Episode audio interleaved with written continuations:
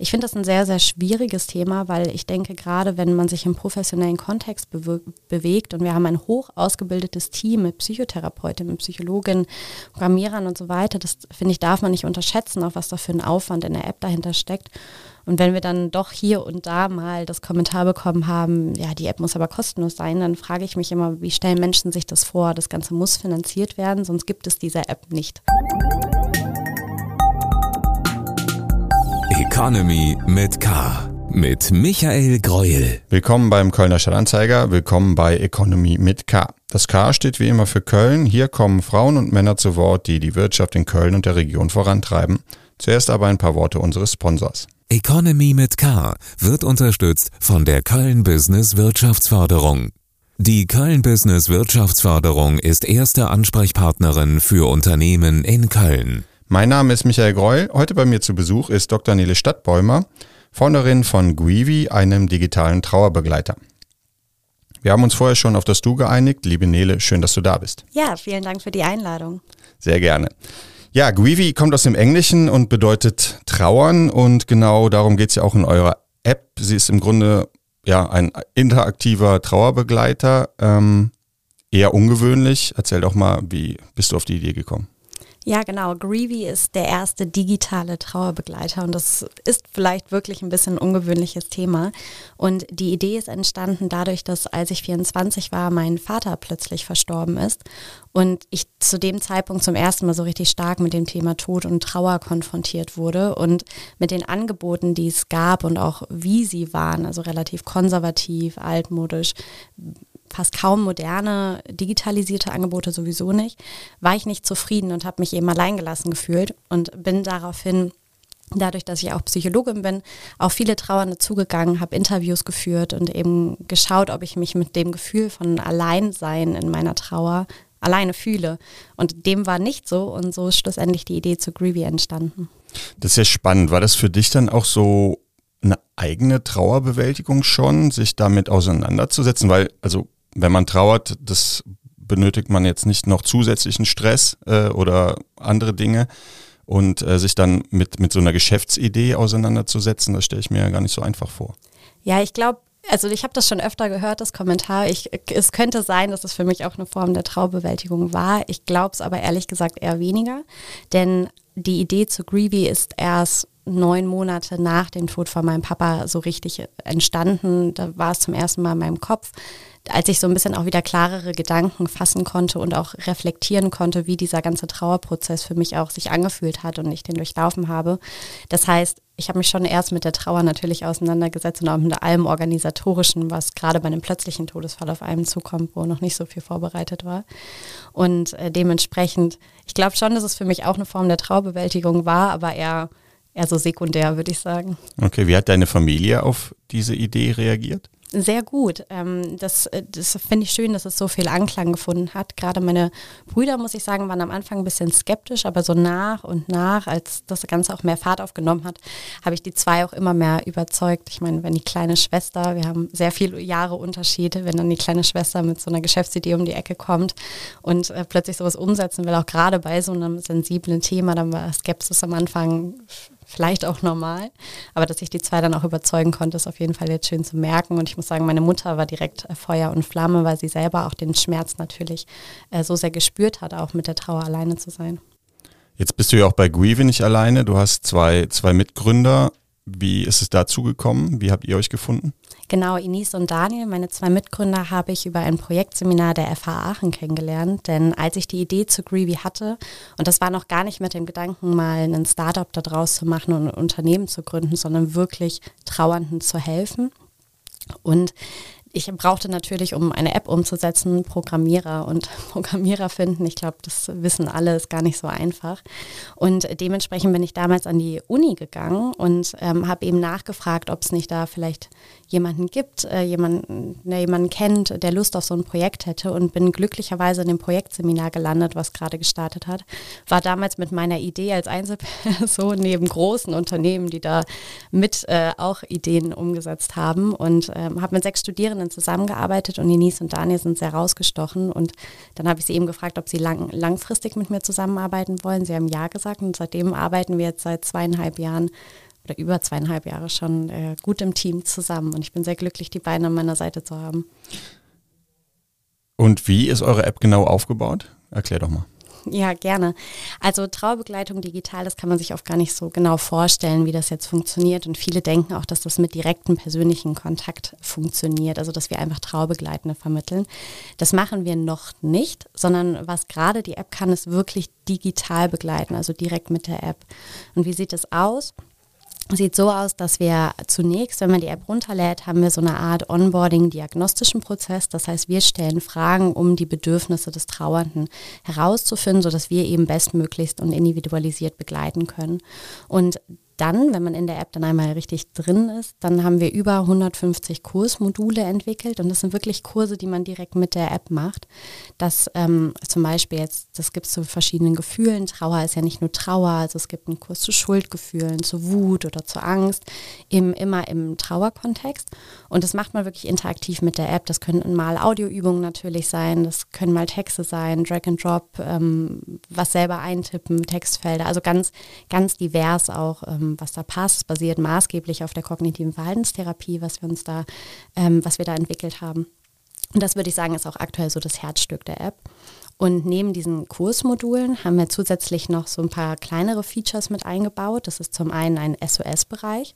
Da in dem SOS-Bereich geht es nicht so sehr um die Trauerarbeit, sondern wirklich um reine Stabilisierung. Also das kann man sich, glaube ich, gut vorstellen, wenn man gerade erst jemanden verloren hat oder der Tod auch noch bevorsteht und man aber schon weiß, dass die Person vermutlich sterben wird, dann ist die Trauer natürlich auch sehr, sehr immens da. Und da geht es nicht so sehr um die Trauerarbeit, sondern wirklich um eine reine Form der Stabilisierung. Da sind auch Notfallkontakte Kontakte mit hinterlegt, die man jederzeit anrufen kann, 24-7.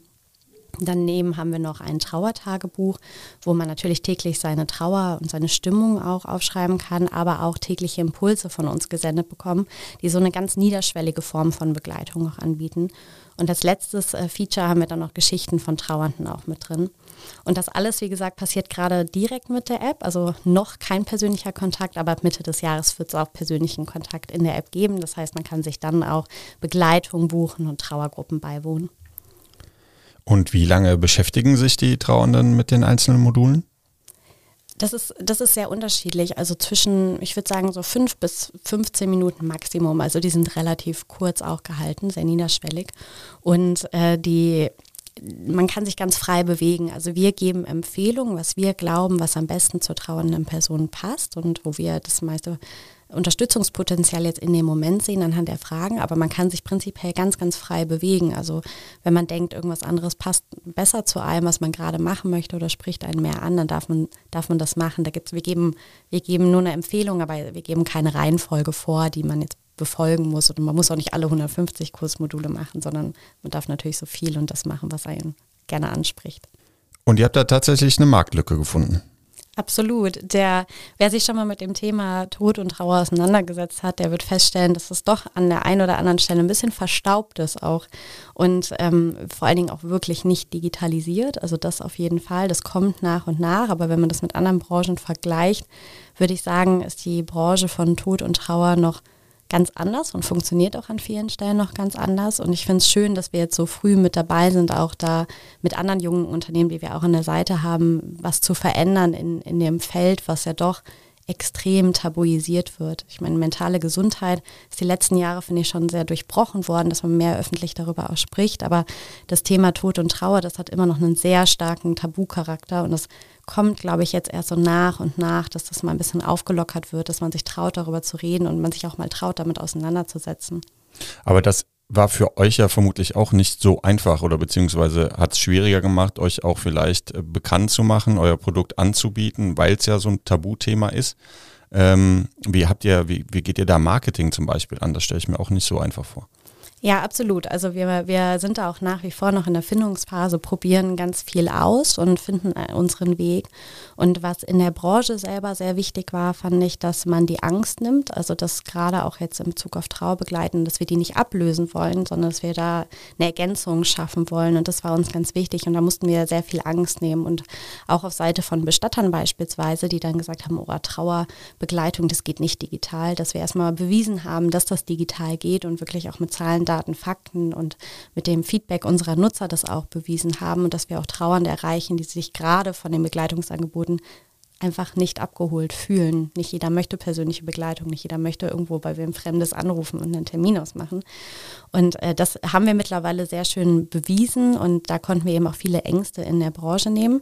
Und was Marketing angeht, ist ähm, ehrlich gesagt, vertrauen wir da sehr viel auf unser Bauchgefühl. Also wir haben fast alle im Team nicht alle, aber fast alle haben eine eigene Verlusterfahrung gemacht, obwohl wir noch so ein junges Team sind. Und dementsprechend ist das relativ natürlich, dass wir darauf achten, sehr sensibel natürlich mit den Themen umzugehen, aber auch Sachen offen anzusprechen, die man sich vielleicht nicht so traut anzusprechen und auch Hilfestellung zu geben, was man Trauernden besser nicht sagen sollte ähm, und das einfach mal auszusprechen, was viele denken, aber eben wenig sich trauen, dann auch mal zu sagen. Und das funktioniert bisher, bisher sehr gut. Du hast die Branche angesprochen. Waren denn auch Bestatter oder Trauerbegleiter und Trauerbegleiterinnen Teil dieses Entwicklungsprozesses? Ja, wir haben von Anfang an viel mit Bestattenden und mit Trauerbegleitenden gesprochen und mit einbezogen. Ähm, wir hatten jetzt im Team nicht direkt eine Trauerbegleiterin mit drin, aber Psychotherapeutin, die auch Trauerbegleitung machen und Trauer, äh, Trauernde betreuen. Und dementsprechend haben wir dann aber auf unserer Reise immer wieder viel mit Bestattern gesprochen, Bestatterinnen und eben TrauerbegleiterInnen gesprochen. Und das äh, war auch ein großer Mehrwert. Und ich habe auch letztes Jahr ähm, eine Woche bei einer Trauerbegleiterin hospitiert, um auch mal zu verstehen, ich bin ja selber Psychologin, wo die wo die Grenze Trauerbegleitung und Psychotherapie ist. Also ein bisschen besser festzustellen, wo hört Begleitung auf, wo fängt Therapie an und andersrum eben genauso. Und das, äh, das hat mir auch unglaublich nochmal in dem Prozess geholfen und auch für, der, für die Entwicklung der App war das sehr hilfreich. Ihr seid ja auch viel auf Social Media unterwegs, ähm, was glaube ich heutzutage auch gar nicht mehr anders geht, aber auch da ähm, wahrscheinlich eine besondere Herausforderung. Ja, total. Also man, man muss sich da trauen, das Thema auch anzusprechen. Und ich hätte gar nicht gedacht, wie viel Raum Trauer und Tod auch im Netz schon einnimmt. Also das ist eine unglaubliche Blase auch mit Menschen, die da ihre Trauer teilen. Und ich hätte das nicht so sehr für möglich gehalten, weil ich das damals eben nicht gemacht habe und mich gar nicht in dieser Blase bewegt habe, irgendwie das da online zu teilen. Und finde es aber jetzt umso schöner zu sehen, dass wir eben viele Trauern wirklich helfen mit dem Content, auch den wir da produzieren. Und ähm, wir wachsen stetig, noch komplett organisch, dadurch ein bisschen langsamer, aber stetig. Und das ist äh, schön zu sehen auf jeden Fall. Du hast eben als ein Feature angesprochen, dass ihr Geschichten von Trauernden auch auf der, auf der Webseite und auch in der App, ähm, dass man die nachlesen kann. Ich habe die ein oder andere, habe ich mir durchgelesen und das ist ja schon, da bekommt man ja schon Gänsehaut teilweise. Ähm, wie sind die Geschichten entstanden? Ja, also ich muss sagen, ich kann auch nicht so viele gleichzeitig lesen. Ich habe je, also ich lese jede einzelne auch nochmal Korrektur und das äh, mich berührt jeder einzelne unglaublich und ich erkenne mich auch in, je, in meiner Trauer in jeder dieser Geschichten wieder. Und das sind wirklich echte Geschichten. Also wir werden öfter gefragt, ob die irgendwie von uns selber geschrieben sind oder jetzt von irgendeiner KI geschrieben sind. Und das ist nicht so, sondern die werden wirklich von Trauernden geschrieben. Und das entsteht so, dass wir ehrlich gesagt einfach Trauernde, mit denen ich auch im Kontakt stand, teilweise sind es eben auch Geschichten von Freunden von mir, die eine Verlusterfahrung gemacht haben, einfach frage, ob sie ihre Geschichte teilen würden. Und die meisten wollen es jetzt nicht in Videoform oder Podcastform machen, aber in Schriftform ist für die meisten eben okay. Und ich finde das eine sehr schöne Art und Weise, weil wir schicken dann einen Interviewbogen zu, den man selbstständig ausfüllen kann im ganz eigenen Tempo, weil das schreibt man auch nicht mal eben so runter, sondern da kommen ja selber auch sehr viele Gefühle hoch. Und dann veröffentlichen wir es eben anonymisiert, wenn gewünscht. Und ähm, das erleben wir als unglaublich hilfreich. Also wir kriegen sehr, sehr viel das Feedback, dass die Trauernden diese Geschichten sehr lieben, weil es eben man findet sich darin immer wieder und kann eben auch einfach mal schauen, wie sind andere damit umgegangen. Das sind Fragen, die man ja doch viel im Kopf hat, wenn man eine Verlusterfahrung gemacht hat. Jetzt bist sowohl du als auch deine Mitgründer, du hast eben selbst gesagt, ihr seid noch nicht so alt. Ähm, da fragt man sich natürlich, mh, mm, wie man damit umgeht, schon eher mit den Schattenseiten konfrontiert zu sein, Tag für Tag, weil das ist Trauer und, und Verlust ist es, ist nun mal äh, die, die Schattenseite des Lebens. Ähm, wie geht ihr damit um, auch innerhalb des Teams? Ja, wir haben uns da letztens nochmal drüber unterhalten, weil äh, Daniel und ich, also Daniel hat seine Mutter verloren, ich meinen Vater, nochmal gefragt wurden, wie das für uns denn ist, täglich mit dem Thema konfrontiert zu sein. Und wir haben beide uns irgendwie angeguckt und konnten das gar nicht so richtig verstehen, weil das für uns nicht direkt also schwierig zu erklären, aber es hat für uns nicht direkt den Effekt, dass wir jetzt täglich daran denken, dass wir uns jetzt groß mit diesem Thema umgeben, sondern dass wir wirklich etwas schaffen, was hilft und ja viel mit diesem Unterstützungsgedanken daran gehen. Und ähm, dementsprechend ist das nicht, ist das irgendwie ein, ich würde es fast einen professionellen Umgang damit auch äh, nennen. Ähm, und wenn man sieht, was man schaffen kann und wie man helfen kann, dann löst das auch ein bisschen den, den Schmerz an vielen Stellen. Und ich meine, Trauer ist, ist schon etwas ganz Komisches, muss man sagen. Das, man sagt ja so schön, Trauer kommt in Wellen und wir sind alle nicht davor gewappnet, dass das plötzlich wieder kommt. Das erlebe ich auch selber, dass die Trauer auf einmal wieder hochkommt. Aber nicht manchmal auch im Zusammenhang mit Greevy, wenn wir uns mit einem Thema jetzt beschäftigen, was mich auch selbst sehr beschäftigt hat in meiner Trauer, dann kommt auf jeden Fall meine eigene Trauer auch ordentlich wieder hoch. Aber sonst ist das kann man das irgendwie dann doch gut trennen oder können wir das zumindest gut trennen. Ich glaube, sonst könnten wir das auch nicht tun, was wir tun gerade. Ihr seid jetzt seit einigen Wochen äh, in den App Stores ähm, oder ist die, die App zum Runterladen bereit? Ähm, wie ist der Start verlaufen? Ja, gerne auch runterladen und äh, testen natürlich an der Stelle. Wir sind jetzt seit vier Wochen live im Play und App Store und der Start ist sehr, sehr gut verlaufen. Ähm, wir haben relativ lange warten müssen mit dem Launch, weil wir noch auf ein Stipendium gewartet haben. Das hat den Launch also so ein bisschen nach hinten verschoben. Um das musst du vielleicht kurz erklären, wieso Stipendium? Ja, wir haben uns auf das Exist Gründerstipendium beworben und haben es jetzt auch bekommen. Seit dem 1.1. sind wir darüber gefördert. Aber das war ein relativ langwieriger Prozess, der mit sehr viel Wartezeit einherging ging, was leider auch dadurch unsere Gründung, also die GmbH-Gründung und dadurch auch den Launch einfach nach hinten verschoben hat. Da gibt es nämlich so Regularien, die man dann da befolgen muss und äh, das war alles ein bisschen schwerfällig dann auch an manchen Stellen, aber jetzt ist ja alles gut gegangen. Seit vier Wochen sind wir live und das ist also sehr schön. Und äh, der Start ist sehr gut geglückt. Wir waren sehr unsicher, weil, gerade weil wir eben auch bis dato nur organisch gewachsen waren und auch noch immer organisch wachsen, wie das anläuft und ähm, ob sich das so verbreitet. Und ähm, wir waren wirklich erstaunt, wie viel Anklang das direkt gefunden hat. Und wir sehen es ja auch an, nicht nur an den Downloadzahlen, aber auch an den Abozahlen. Das, das, das ist ja das erste Mal auch, dass wir jetzt die Monetarisierung in der App eben getestet haben. Und dass das so gut anläuft, äh, freut uns sehr. Kann natürlich immer besser laufen, aber für den, für den Start sind wir schon sehr zufrieden, wie es jetzt, wie es funktioniert und auch das Feedback, was wir von den Trauernden bekommen. Und ja. Gut anlaufen heißt, sprichst du über Downloadzahlen oder? Ähm, ich müsste jetzt nochmal ehrlich gesagt die aktuellen genau angucken. Ich muss sagen, dadurch, dass ich jetzt die letzten zweieinhalb Wochen nur auf Messen war, habe ich die aktuellen Zahlen jetzt gar nicht äh, im Kopf. Aber ganz generell kommen täglich viele Downloads dazu und täglich auch Abos dazu, die abgeschlossen werden. Und das ist natürlich, das sind natürlich tolle Kennzahlen dann auch für uns. Das Thema Monetarisierung ist, glaube ich, in dem Bereich ja auch ein, ein spezielles. Ähm, es geht ja auch irgendwo um Emotionen, um Verletzlichkeit. Ähm, wie schwierig war das für euch, da auch einen Preis festzusetzen oder überhaupt zu sagen, wir wollen damit Geld verdienen? Super schwer. Und das ist auch, glaube ich, etwas, was gerade in der, ich sage jetzt mal, sozialeren Branche an manchen Stellen und von manchen Personen noch so ein bisschen verpönt wird, dass auch dafür Geld genommen wird für professionelle Leistungen. Und ich, ich finde das ein sehr, sehr schwieriges Thema, weil ich denke, gerade wenn man sich im professionellen Kontext bewe bewegt und wir haben ein hoch ausgebildetes Team mit Psychotherapeutinnen, mit Psychologinnen, Programmierern und so weiter, das finde ich, darf man nicht unterschätzen, auch was da für ein Aufwand in der App dahinter steckt.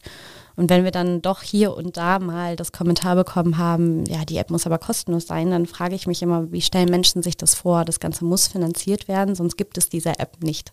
Und ich glaube, da machen sich viele keine Gedanken, wie viel Arbeit da auch dahinter steckt. Und umso schöner finde ich jetzt, dass wir merken, dass das trotzdem auch funktioniert. Und gerade auch beim Pricing war das eben auch eine längere Frage, die uns beschäftigt hat und wir das lange durchgerechnet haben, auch was wir nehmen müssen und auch äh, nehmen, also brauchen, aber eben auch, dass das noch im Rahmen ist.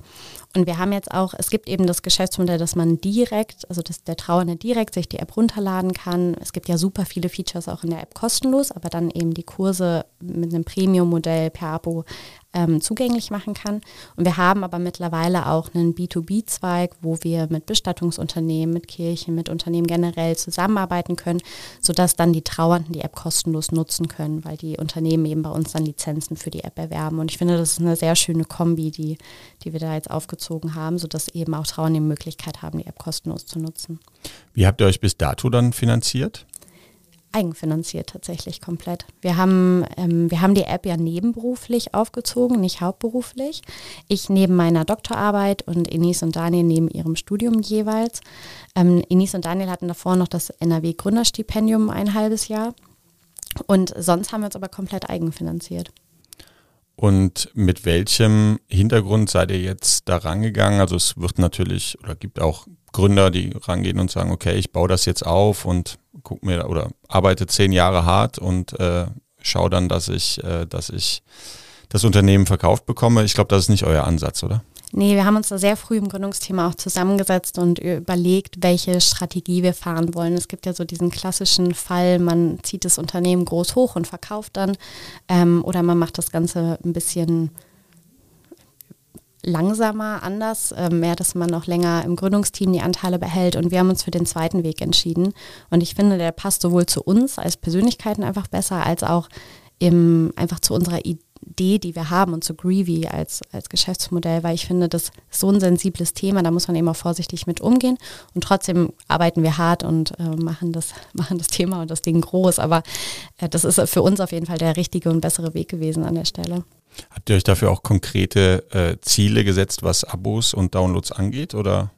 Ja, darüber haben wir letztens auch noch mit dem Team länger gesprochen, ob wir uns jetzt konkrete Download-Ziele auch setzen sollen. Und irgendwie haben wir die auf jeden Fall auch im Businessplan natürlich stehen und im Finanzplan. Und trotzdem ist immer unser Credo, wir geben jederzeit unser Bestes, immer. Und dementsprechend, äh, wenn das Ziel dann nicht erfüllt würde, dann würden wir natürlich schon überlegen, woran liegt ähm, Bisher wurden zum Glück die Ziele erfüllt, aber das ähm, schon daran überlegen, was es, woran es liegt, aber eben uns jetzt auch nicht uns jetzt auch nicht steinigen. ihr legt großen ähm, Wert auf Feedback. Ähm, das äh, schreibt ihr auch in der App und, äh, und äh, auf der Webseite. Wie war das Feedback der, der ersten Wochen konkret? Habt ihr da schon Anregungen vielleicht auch von Nutzern bekommen, die ihr jetzt äh, umsetzen wollt? Ja, wir haben über das ganze letzte Jahr ja extrem viel getestet. Also wir haben über das ganze letzte Jahr intern mit 500 Trauernden die App weiterentwickelt und ganz viel verändert. Also dieser sah noch ganz anders aus, hat da noch andere Features mit drin und so weiter. Das heißt, wir haben schon sehr viel Feedback bekommen und integriert. Und jetzt finde ich es umso schöner, die Anregungen, die man immer wieder bekommt. Also auch das mit der persönlichen Begleitung war zum Beispiel so ein Feedback, was wir echt gehäuft auch bekommen haben, was wir ja jetzt auch mit umsetzen, ähm, auch mit einer Community-Funktion, die vielleicht irgendwann dann kommen. Das wird immer mal wieder gewünscht. Und das, wir nehmen das auf jeden Fall äh, alles mit auf und schauen uns halt eben an. Wir können nicht alles umsetzen. Manches ähm, funktioniert auch technisch einfach gar nicht, aber wir schauen uns jedes Feedback an. Da kommt auch wirklich sehr viel, was, was Schönes zu merken, auch das da viele Ideen auch noch sprudeln, die man machen könnte. Und das entscheidet ihr dann, ihr drei, also ihr drei Gründer oder äh, im größeren Team dann gemeinsam, was umgesetzt wird? Sowohl als auch. Also ich muss sagen, viel hat natürlich auch Daniel, der einfach von Programmierseite da auch mal drauf guckt, was überhaupt möglich ist. Also ich finde, oft stellt man sich so ein bisschen vor, das ist ja alles so einfach und schnell gemacht und das, ist, das sieht aber hinter den Kulissen dann ganz anders aus. das war mir vor der App-Entwicklung auch noch nicht so bewusst, ehrlich gesagt, was da alles dahinter steht und wie komplex manche Themen sind. Und äh, dementsprechend schauen wir dann schon, dass wir alle mit einbeziehen, aber ich, die Endschlussentscheidung treffen wir drei. Okay, ich habe dich vorgewarnt. Fragengewitter. Wir kommen zum Fragengewitter. Ich stelle dir jetzt äh, nacheinander immer zwei Begriffe zur Auswahl und du entscheidest dich für einen und dann schauen wir mal, bei welchem Begriff wir so noch stehen bleiben. Lesen oder streamen? Leider streamen. Wieso leider? Ich würde gern mehr lesen, aber ich muss sagen, da hat mich die Doktorarbeit, glaube ich, so ein bisschen verdorben, dass ich einfach sehr viel lesen musste und dann danach so ein bisschen lesemüde war. Aber ich hoffe, das kommt jetzt bald. Was wieder. war denn das Thema deiner Doktorarbeit? Oh, das ist immer schwierig in so einem Satz zu erklären. Aber ganz generell war ich in der psychologischen Methodenlehre, also in der Statistik. Das heißt, ich habe sowohl Methodenentwicklung gemacht, ganz trocken, das kann man schlecht erklären, aber auch, ich hatte so einen inhaltlichen Bezug. Ich hatte Daten von Krebspatienten, die so ganz starke Lebensqualitätseinschränkungen haben, unter anderem Fatigue, diese ganz starke Erschöpfung. Und habe in meiner Doktorarbeit unter anderem ein Modell entwickelt, ein Vorhersagemodell, wo man zum Diagnosezeitpunkt Krebs vorhersagen kann, ob ein Patient an den Lebensqualitätseinschränkungen erkranken wird und wenn ja, wie hoch. Okay. Aber du hast doch wahrscheinlich auch einen Titel auf dem Deckblatt gehabt, oder? Ja, aber das, das, aber das, äh, das sagt einem nichts. Okay, Das wird gut. jetzt nicht so viel bringen, glaube ich. Das ist ja mit kumulativen Dissertationen, falls ihr das so sagt.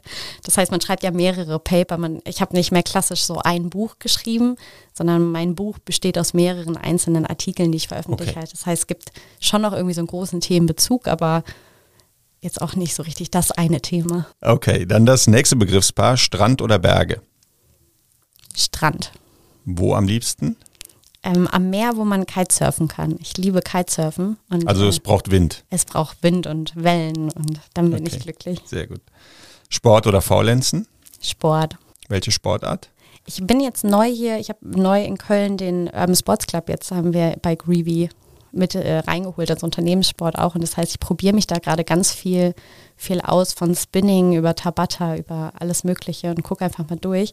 Und ich ähm, habe früher, bevor ich jetzt nach Köln gezogen bin, immer Akrobatik gemacht und äh, das, da habe ich in Köln noch nicht äh, noch nicht äh, nachgeschaut, ob es das auch gibt, aber das würde ich sonst mal Garantiert. versuchen. 100 Also. Köln ist so groß, da wird es irgendwas ich denk, geben. Ich denke auch, da muss ich nochmal nachschauen. Ich kann es jetzt nicht genau sehen, aber Android oder iPhone? Ich habe tatsächlich aktuell beides. Ich habe privat ein Android und jetzt ganz neu für Greevy haben wir auch ein iPhone. Okay, und welches äh, ist dein Lieblingsteil? Ich glaube, ich bin nach wie vor noch Team Android, wofür mein, mein Team mich immer ein bisschen auslacht, weil es doch wir alle immer sagen, wenn man einmal ein iPhone genutzt hat, dann würden, würde man da nie wieder von weggehen. Ich, ich spreng diesen Glaubenssatz so ein bisschen. Ich bin, glaube ich, eher Team Android. Aber eure App funktioniert ja auch in beiden. Genau, die funktioniert bei beiden. Fahrrad oder SUV? Fahrrad. Heizung an oder Heizung aus? Das Thema, also die Frage werde ich jetzt hoffentlich in ein paar Wochen äh, rausnehmen können. Heizung aus, tatsächlich. Okay. Kölsch oder Wein? Weder noch. Weder noch. Das ist auch okay. Ich muss sagen, also ich bin schon Team Bier, wenn es jetzt um Bier oder Wein geht, aber obwohl ich in Köln wohne, bin ich nicht der größte Kölsch-Fan. Das, oh, das Okay. macht mich, glaube ich, unbeliebt. Nein, das äh, ist schon okay, glaube ich. Chips oder Schokolade? Schokolade. Fleisch oder vegan? Vegan. Ich esse zwar auch Fleisch, aber äh, ich war auch länger mal vegan und Hafermilch und Co. sind immer noch treue Begleiter. Innenstadt oder auf dem Land? Land. Wo? Am liebsten. Irgendwo, wo es schön ist. Ich muss sagen, je älter ich wurde, desto mehr habe ich auch das Land wieder genossen oder ja so ein bisschen außerhalb zu wohnen. Und ich wohne jetzt hier in Köln in Sylt, so ein bisschen außerhalb, auch wo es super grün ist. Das finde ich schon wirklich schön. Miete oder Eigentum? Hast du gerade mit beantwortet, glaube ich. Ja, Miete. Wenn ich mir Eigentum leisten könnte, würde ich das aber auch gerne haben. Dann muss es vielleicht ein bisschen weiter rausgehen als Sylt. Ja, ich glaube auch. Rein Energiestadion oder Tivoli, also 1. FC Köln oder Alemannia Aachen? Oh, das ist, das ist eine taffe Frage. Zum Glück bin ich bei Fußball sehr neutral. Das gibt's. ja, das, das gibt's. Ähm, und mein Herz hängt wirklich an beiden. Ähm, aber da ich jetzt in Köln wohne, muss ich natürlich den ersten FC Köln nehmen. Okay. Hintergrund der Frage ist natürlich, dass ähm, du hast ja eben auch schon angedeutet, ihr mit der Gründung beziehungsweise mit der Idee ja in Aachen begonnen, hat, äh, begonnen habt an der RWTH. Jetzt ähm, seid ihr in Köln, habt ihr auch euer Büro. Wie kam es denn dazu, dass ihr nach Köln gezogen seid? Ja, genau. Wir haben in Aachen gestartet und ich habe auch in Aachen mit der Doktorarbeit angefangen. Mein Prof ist irgendwann weggewechselt, aber ich bin in Aachen wohnen geblieben. Das heißt, in Aachen hat irgendwie alles angefangen und ich liebe Aachen auch sehr und auch das äh, Startup-System, was es da gibt. Und wir haben aber zum einen privat im Team auch gesagt, dass wir gerne irgendwie dann auch nach Köln würden, weil das für uns auch zum Mitarbeitenden finden, gerade auch von der Uni direkt ein bisschen passender war. Der Fokus in Aachen ist ja doch wirklich sehr technisch, was wir eher weniger suchen.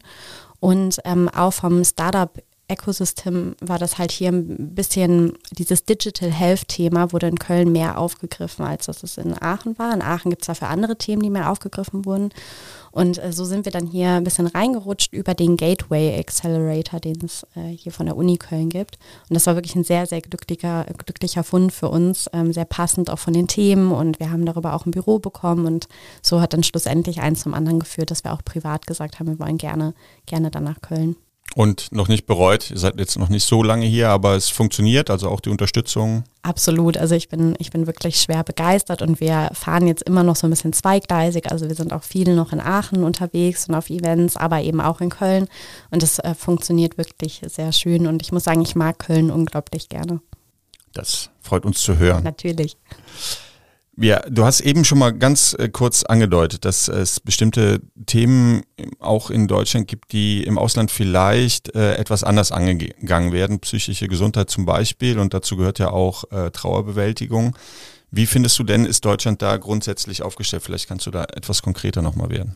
Ich glaube, Deutschland ist schon relativ gut aufgestellt, dass Themen hier schon offen angesprochen werden. Das haben wir gerade auch gesehen. Wir waren letztes Jahr auf Frankreich, äh, in Frankreich auf einer Geschäftsreise, dass wir da auch mal ein bisschen kennengelernt haben, wie mentale Gesundheit und eben auch Trauerbegleitung in Frankreich funktioniert.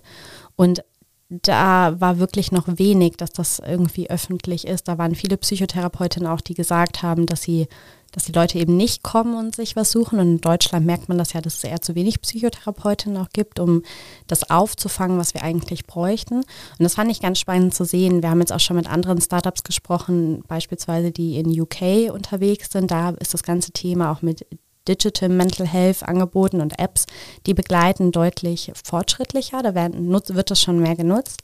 Und ich bin jetzt wirklich mal gespannt, wie sich das in Deutschland in den nächsten Jahren auch entwickeln wird. Ich glaube, es kommt immer mehr und ich glaube, gerade die jüngeren Generationen sind auch viel offener natürlich dem Thema gegenüber zugewandt. Und bin jetzt einfach mal gespannt, wie sich das entwickelt. Aber ich glaube nicht, dass Deutschland rückschrittlich ist. Und äh, Schaust du jetzt auch so ein bisschen in den Rückspiegel? Kommen da Konkurrenten oder sind Konkurrenten schon im Rückspiegel, wo ihr, wo ihr wisst, äh, dass die gerade daran sind, auch eine App zu launchen oder, oder andere Dinge anzubieten? Ja, ich wusste mal von zweien, aber irgendwie ist da draus nichts geworden. Also sind die wieder verschwunden oder vielleicht tauchen sie auch nochmal wieder auf, das weiß ich nicht. Ähm, aber ich, noch nicht so richtig. Kann natürlich sein, dass ich noch nicht von, von allem weiß, natürlich.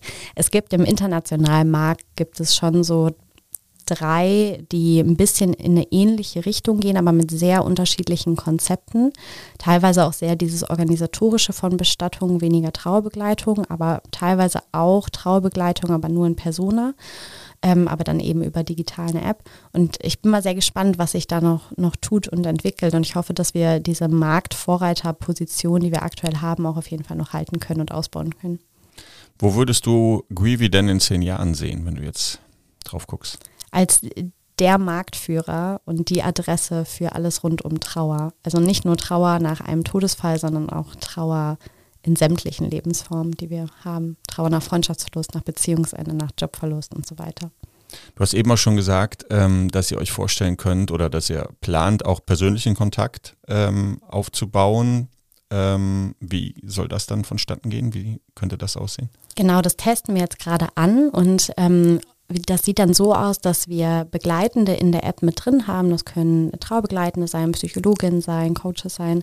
Und das, die haben dann ein kleines Profil, man kann ein bisschen was über die lesen, man sieht ein Bild, man sieht, ob die spezialisiert sind oder auch ein Standort-Tag und dann kann man sich direkt einen Termin mit denen buchen und dann entweder per Telefon äh, das machen, die Begleitung, per Chat oder per Video. Das versuchen wir gerade noch rauszufinden, was da so der gewünschte Tenor ist oder ob wir dann auch mehreres anbieten. Und auch Trauergruppen, das ja auch, kann man natürlich auch toll über eine App anbieten, nicht nur die 1 zu 1 Begleitung. Und über welchen Zeitraum reden wir da? Wann, wann, glaubt ihr, wann könnt ihr damit an den Start gehen? Mm, Mitte des Jahres sagen wir immer, das ist natürlich schon bald, aber wir geben alles, dass das jetzt auch Mitte des Jahres fertig wird. Super, ja, dann bleibt es spannend bei euch, bei Greevy. Liebe Nele, ganz vielen Dank, dass du da warst. Ja, vielen Dank auch. Es hat mich sehr gefreut. Äußerst spannend, muss ich sagen. Und ähm, an euch da draußen vielen Dank, dass ihr dabei wart heute. Abonniert uns gerne und empfehlt uns weiter. Bis bald. Adieu. Economy mit K wird unterstützt von der Köln Business Wirtschaftsförderung. Die Köln Business Wirtschaftsförderung ist erste Ansprechpartnerin für Unternehmen in Köln.